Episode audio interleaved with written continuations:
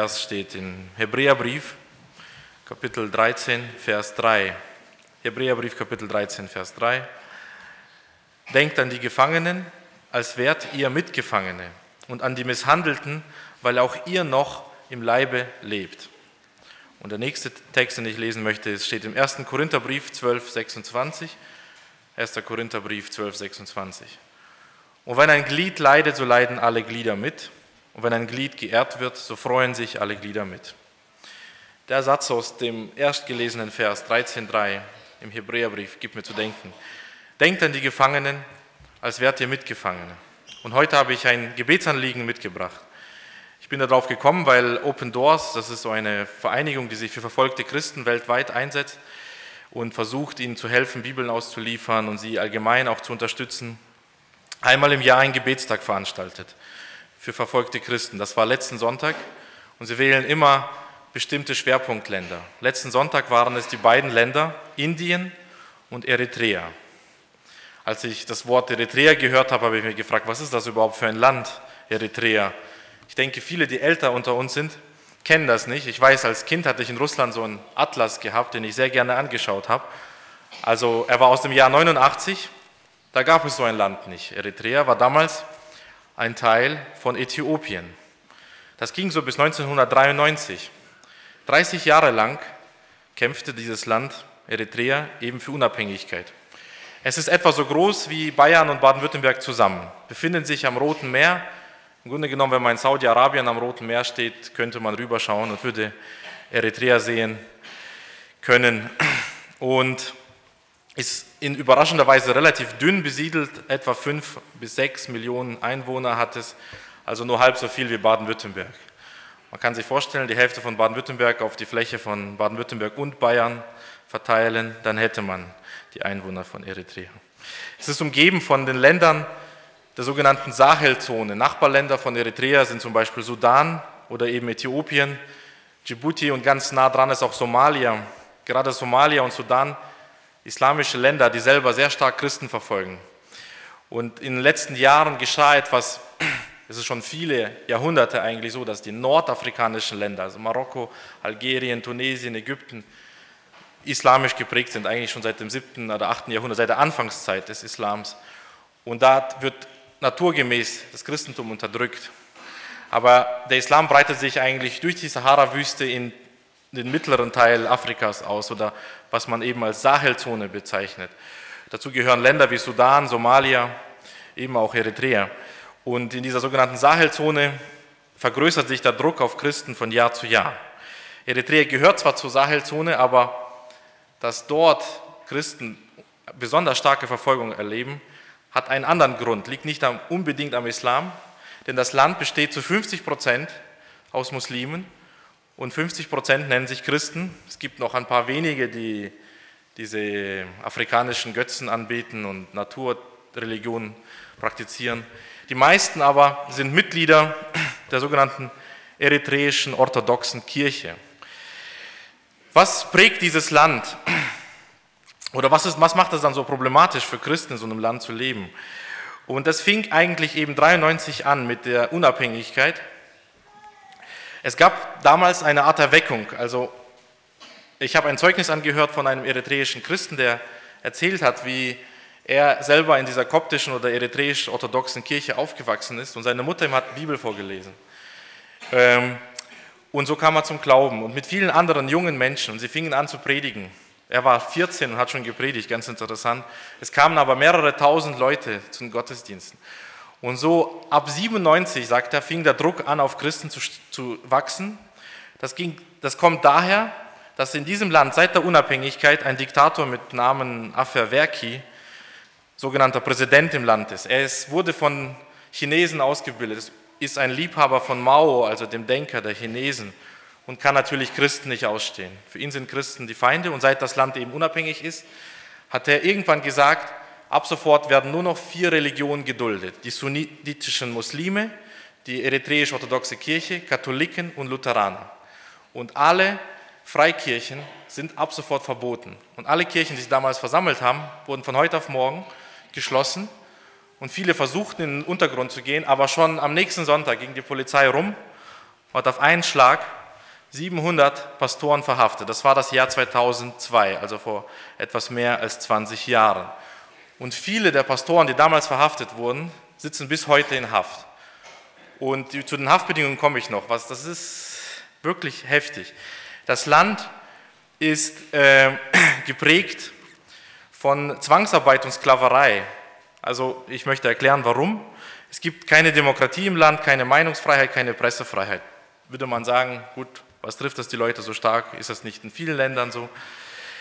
Aber natürlich sagt das, dass die Situation aller Menschen schlecht ist. Und ein Grund ist, dass es auch gar keine Gerichtssprechung gibt.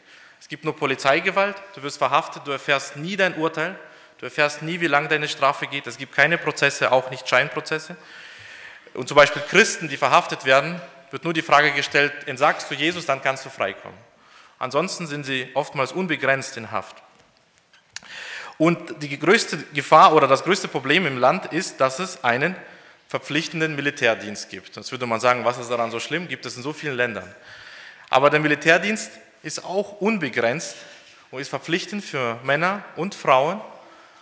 Und wenn du anfängst, im Militärdienst zu leben, bekommst du weniger Geld, als wenn du ganz normal in der Landwirtschaft arbeiten würdest. Das heißt, die Familie muss dich versorgen und du übst gar nicht den Umgang mit der Waffe, sondern du wirst Zwangsarbeiter des Staates. Du musst oft in den Minen, im Land gibt es Mineralien, Kupfer, Gold, in den Minen arbeiten und bist einfach Sklave des Diktators.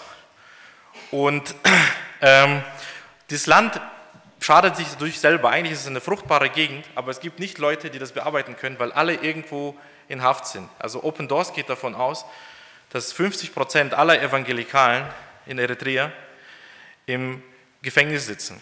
Und deswegen ist dieser Militär, Zwangsmilitärdienst, ob für Christen oder nicht, Fluchtursache Nummer eins im Land. Aber es ist gar nicht so einfach. Selbst wenn du Flüchtling bist, eritreischer Flüchtling und irgendwo anders hinkommst, zum Beispiel nach Deutschland, bist du verpflichtet, eine sogenannte Diaspora, also Flüchtlingssteuer zu zahlen nach Eritrea. Zwei Prozent deines Einkommens im anderen Land musst du abgeben. Und wenn du es nicht machst, und selbst wenn du deine Staatsbürgerschaft änderst und Deutscher oder heutzutage kriegt jeder eine deutsche Staatsbürgerschaft, bringt dir nichts. Für den eritreischen Diktator zählst du als eritreischer Bürger, musst diese Summe bezahlen. Entweder bringst du sie selber vorbei oder du, deine, du, deine Verwandten, oder es wird von deinen Verwandten verlangt, die im Land übrig bleiben. Das heißt, der Staat hält seine Bürger, selbst wenn sie irgendwo ganz im Ausland sind, Amerika, Europa, immer noch in starker Abhängigkeit. Das ist erstmal die allgemeine Situation die geprägt ist von dieser Unabhängigkeit, vom Militärdienst und von Flucht.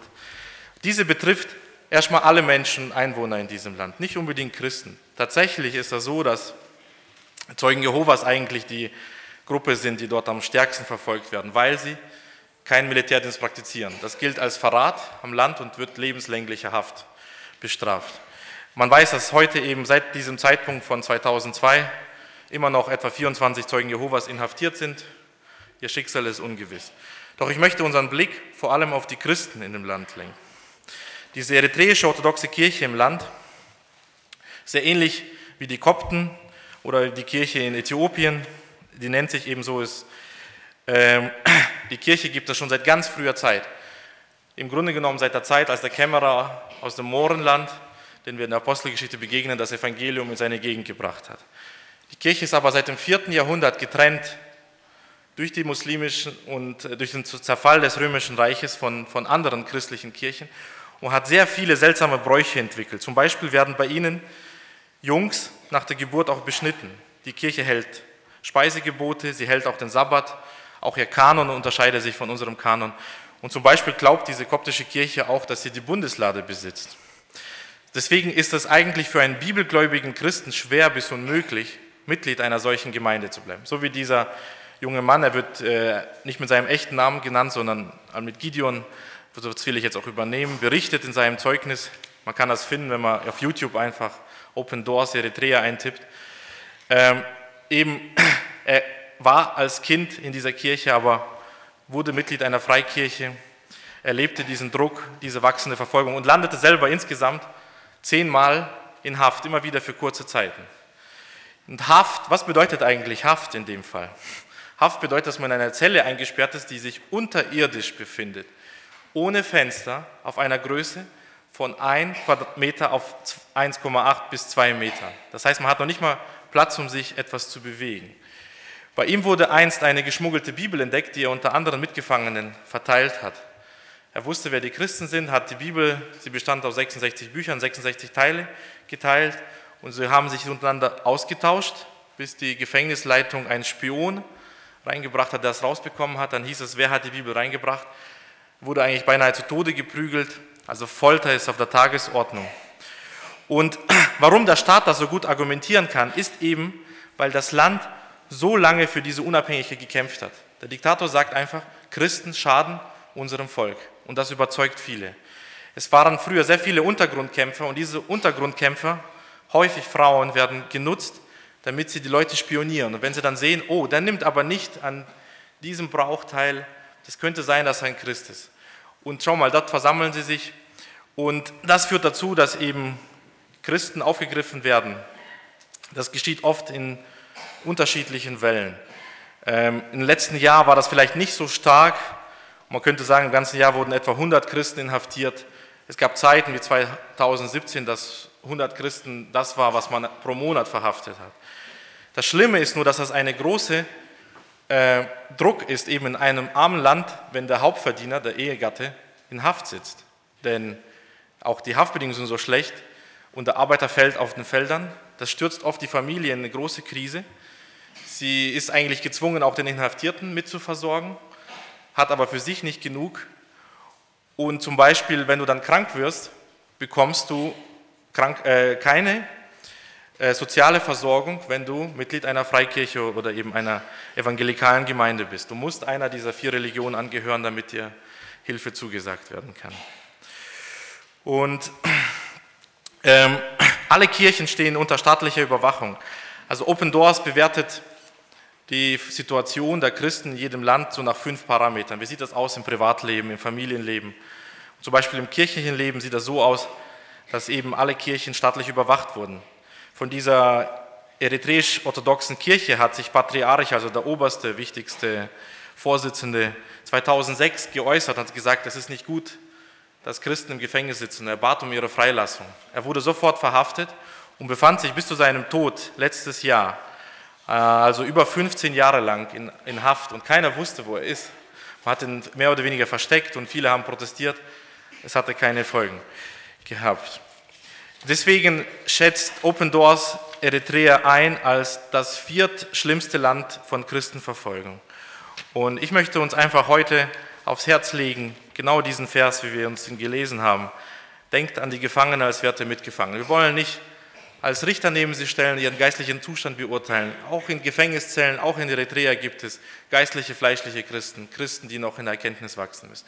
Aber wenn man ihre Zeugnisse anhört, man sieht die Freude, mit der sie die Leiden auf sich getragen. Sie wurden gewürdigt, von Christus nicht nur erlöst zu werden, sondern auch für ihn zu leiden, so wie uns der Philipperbrief lehrt.